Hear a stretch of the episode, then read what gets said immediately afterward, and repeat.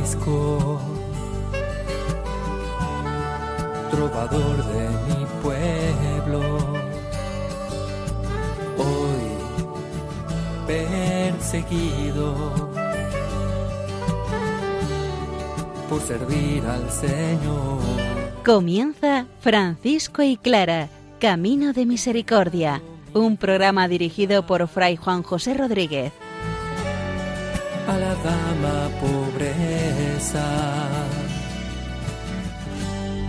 Para poder estar más cerca de Dios. Yo, Clara, Un saludo fraterno de paz y bien, hermanos. San Francisco mira al corazón de sus hermanos, porque la clave de la felicidad está en cuidar al hermano, en guardarlo en el Señor.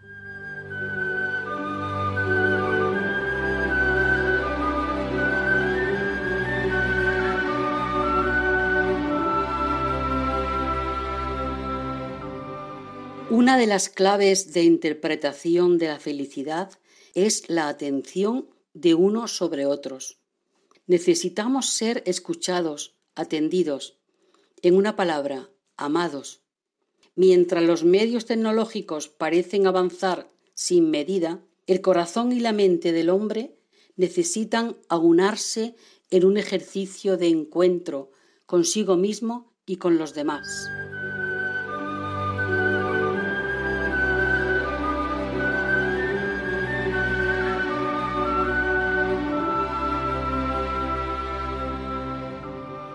Escuchemos la palabra de Dios. Encontremos en ella la solución de cómo mirar al hermano, cómo cuidar al hermano, cómo guardar al hermano en el corazón de Cristo.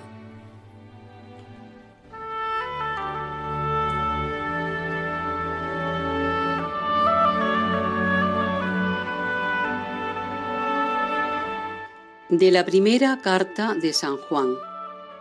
Queridos míos, no os fiéis de cualquier espíritu, sino examinad si los espíritus vienen de Dios, pues muchos falsos profetas han salido al mundo.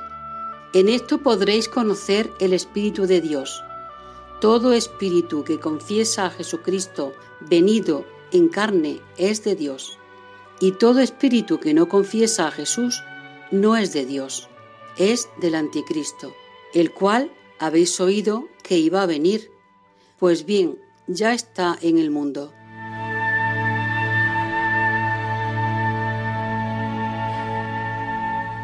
La palabra de Dios es clara al respecto. Muchas veces hablamos de lo que nos dice el Señor, de lo que nos dice el Espíritu, y muchas veces podemos inventarnos lo que el Señor nos pueda decir supuestamente. Porque ¿quiénes somos nosotros para reconvertir, para entender lo que Dios quiere? San Juan nos lo dice en su primera carta. No os fiéis de cualquier espíritu, sino examinad los espíritus que vienen de Dios. Debemos pedir al Señor esa clarividencia. Debemos pedir al Señor que Él se manifieste a nosotros y que nosotros podamos entender lo que realmente Él dice, no lo que nosotros queremos entender que Él dice. Muchas personas dicen lo que el Señor les habla al corazón y siempre queda la duda si es realmente el Espíritu o es lo que ellos pretenden escuchar. San Juan nos da una clave de entendimiento, de interpretación. En esto podréis conocer el Espíritu de Dios. Todo espíritu que confiesa a Jesucristo venido en la carne de Dios y todo espíritu que no confiesa a Jesús no es de Dios. Así pues, cuando nosotros reconocemos a Jesucristo, cuando nosotros confesamos a Jesucristo, ya es un primer momento para encontrarnos con lo que Él dice, no con lo que nosotros queremos escuchar. Ojo, nos dice San Juan, porque el anticristo ya está en el mundo, porque el poder de las tinieblas, el poder del pecado está en el mundo. Y muchas veces Este espíritu o antiespíritu no se presenta de una manera clara, tajante, frente a frente, sino muchas veces lo hace de forma solapada. Y no nos damos cuenta que estamos reaccionando, que estamos siguiendo no a la fuerza del Señor y de su Espíritu, sino a todo lo contrario. San Francisco cuida a los hermanos, guarda a los hermanos, está pendiente de los hermanos, no por fiscalizar ni fisgonear sus vidas, sus intimidades, sino justamente para que ellos vivan en el Señor. De todo corazón te ando buscando tesoro tu palabra llevo grabada firme tu promesa de mi vida, Señor, tú jamás te alejas.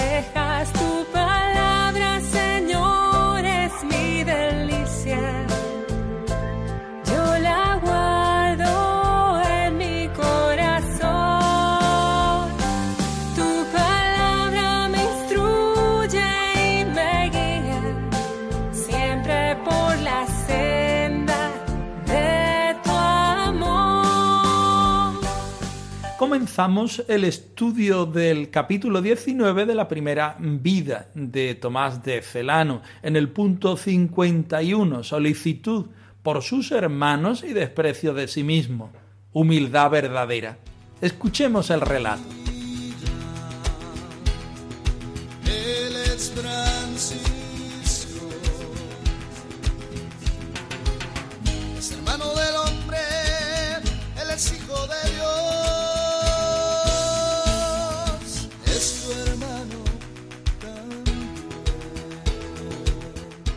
El beatísimo varón Francisco volvió corporalmente a sus hermanos, de los que, según queda dicho, jamás se alejaba en espíritu.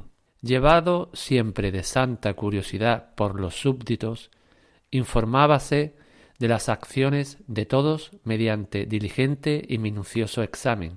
Fijaba la atención, ante todo, en las faltas espirituales.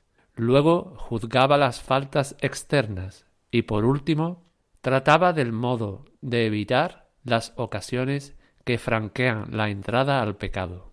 Custodiaba con todo interés y con la mayor solicitud la santa y señora pobreza para que no se llegase a tener cosas superfluas, ni permitía siquiera que hubiera en casa un vaso, siempre que se pudiera pasar sin él, sin caer en extrema necesidad.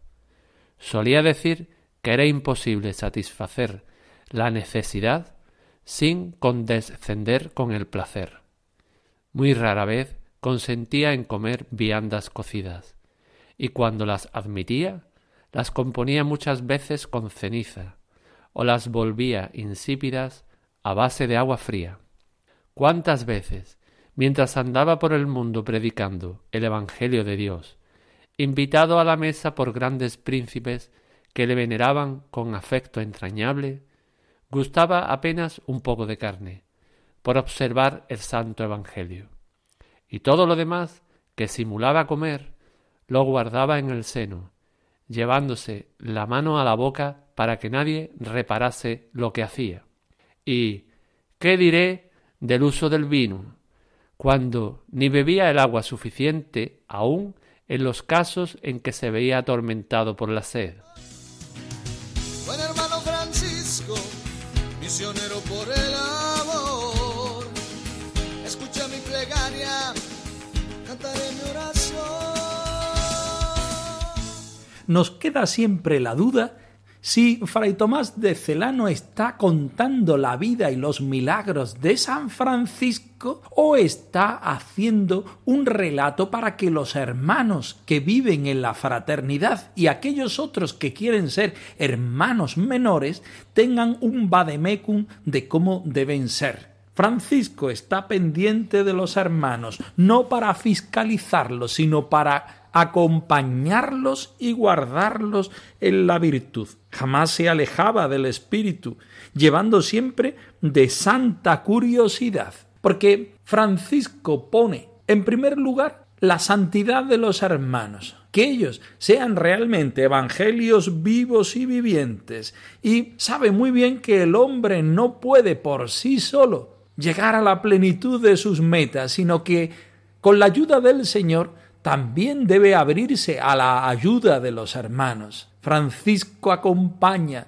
Francisco va al mismo paso, Francisco comparte, Francisco acompasa. Los criterios son los siguientes. Se informaba de las acciones de todos mediante diligente y minucioso examen, no dejando nada sin castigo, podemos decir sin valoración, incluso apoyando aquellas cosas buenas de los hermanos. Si algo aparecía menos perfecto, fijaba la atención ante todo, en primer lugar, de las faltas espirituales, luego pasaba a las faltas externas y por último trataba del modo de evitar las ocasiones que franquean la entrada del pecado. Es un desarrollo negativo en el cual el biógrafo oficial está poniendo en salvaguarda aquellas tentaciones y aquellos pecados de los hermanos. Nosotros hoy, desde otra perspectiva más abierta, podríamos hacer este mismo desarrollo en positivo. Francisco acompaña a los hermanos para que ellos sean más reflejo del Señor, si cabe, para que ellos vivan en plenitud la vida, para que ellos sean verdaderos hermanos menores, custodiando, guardando, acompañando, con todo interés y con mayor solicitud a cada uno de los hermanos que son imagen del Dios mismo. Dinos, Francisco, ¿cómo es que puedes amar a todos los que te gritan? Que eres un loco de atar. ¿De dónde sacas la fuerza que no permite perder esa alegría que llena entero tu corazón? Solo Dios, solo Dios es esa fuerza que ser. Solo Dios, solo Dios es esa paz infinita que actúa dentro de ti. Y nuevamente Fray Tomás de Celano vuelve a tocar el tema recurrente que está en la médula del carisma franciscano. Custodiaba con todo interés y la mayor solicitud la santa y señora pobreza. Así es el nombre que él le da, su denominación favorita, la santa y señora pobreza, particularizando en cada momento de la vida y según las circunstancias de los hermanos, en el vestir, en el hablar, en el comer, en el incluso beber. No está permitido nada a no ser que sea de extrema necesidad. Y nos pone varios ejemplos. Solía decir que era imposible satisfacer la necesidad sin condescender con el placer.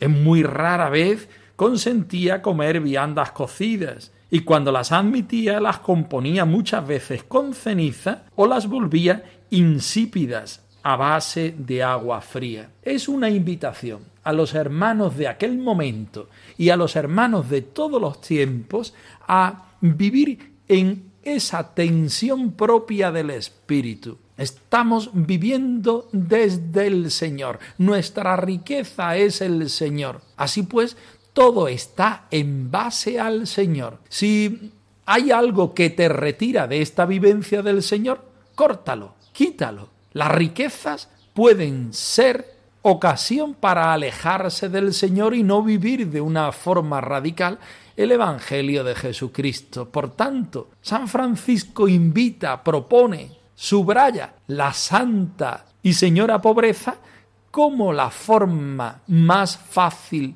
y directa de ser evangelios vivos y vivientes. También nosotros nos sentimos invitados, por una parte, a ser acompañados en nuestro seguimiento por el Señor, por los hermanos, y por otra parte, a vivir siempre mirando a nuestro objetivo primero y principal, que es el Señor. Para ello nos ayudará la mediación de la pobreza, también de la fraternidad. Y como en todos los temas franciscanos, cuando tocamos la médula, volvemos a decir una y otra vez, comencemos hermanos, pues hasta ahora poco o nada hemos hecho.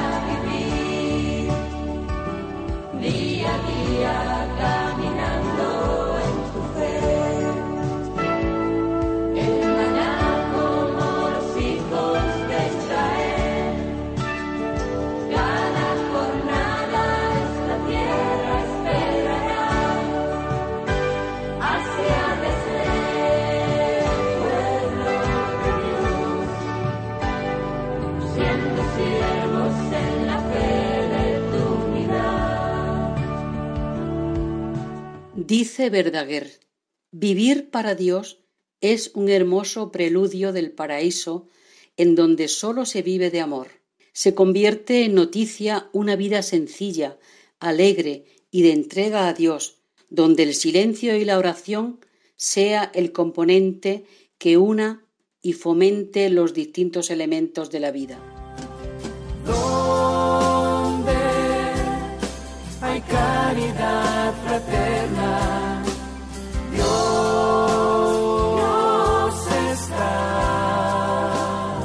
Seguimos adelante en el estudio de la biografía de Clara de Asís, séptimo capítulo, titulado Vida en Cristiana Hermandad, la conversión de la vida diaria, en fraternidad, en trabajo, en oración, con las hermanas.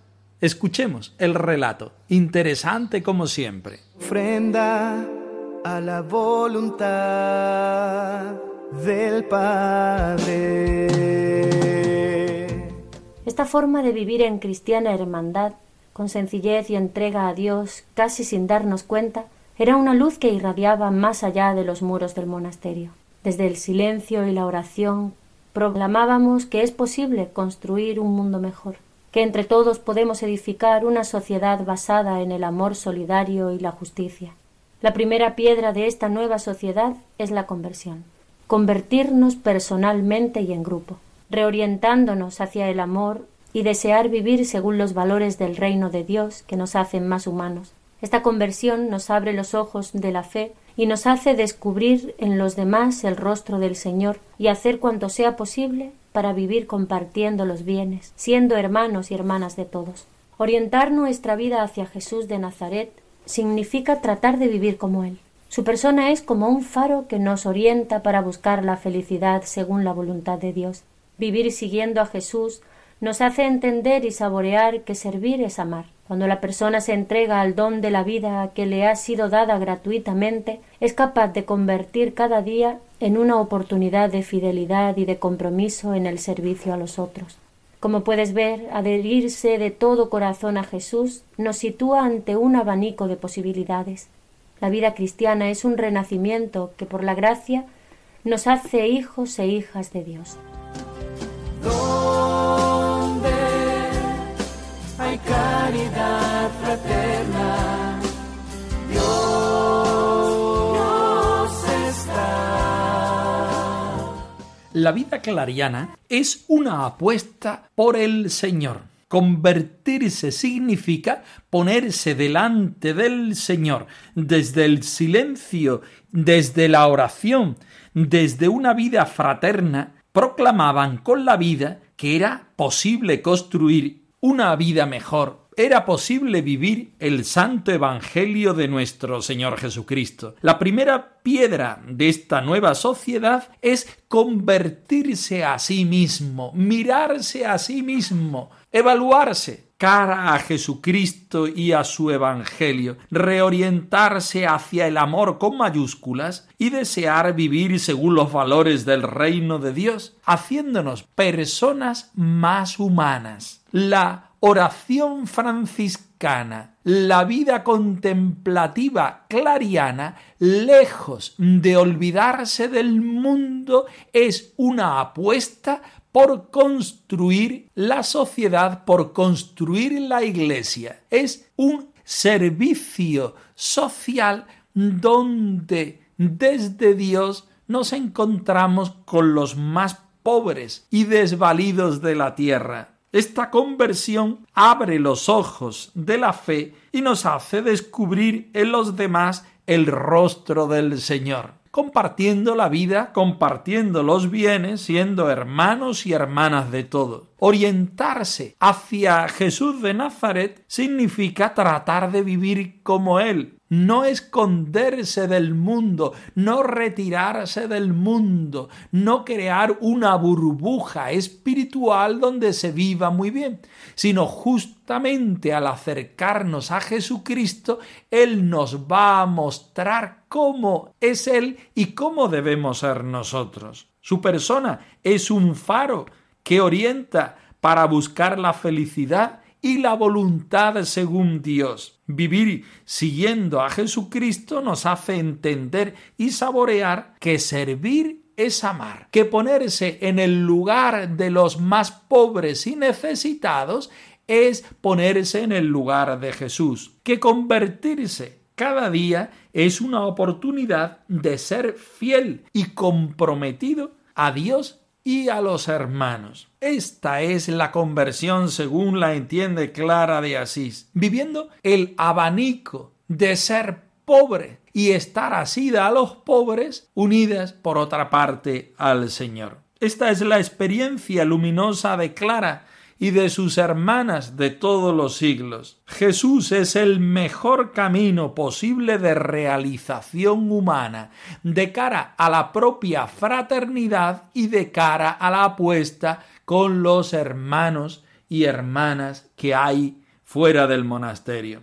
Este es el tesoro que Clara descubre a Jesucristo pobre, humilde y crucificado. Así quiere ser ella y así quiere unirse a los más desfavorecidos de la tierra. Clara, unida a Francisco, se unen en la vivencia de la pobreza, entendida en forma de desapropiación. Y una vez más ambos nos invitan a vivir los valores del Evangelio, siendo nosotros también pobres, hermanos y menores.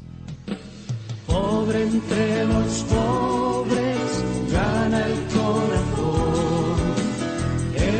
fuerte y joven, símbolo de paz y enamorada de la vida, de la vida. Francisco y Clara, arroba radiomaria.es. Os dejamos la dirección de nuestro correo electrónico por si queréis poneros en contacto con nosotros en algún momento. Nosotros nos despedimos, no sin antes ofreceros la bendición del Señor resucitado al más puro estilo franciscano. Que el Señor os conceda la paz y el bien, hermanos. Francisco, trovador de mi pueblo, hoy perseguido por servir al Señor. Han escuchado en Radio María Francisco y Clara, Camino de Misericordia, un programa dirigido por Fray Juan José Rodríguez. A la dama pobreza, para poder estar más cerca de Dios. Yo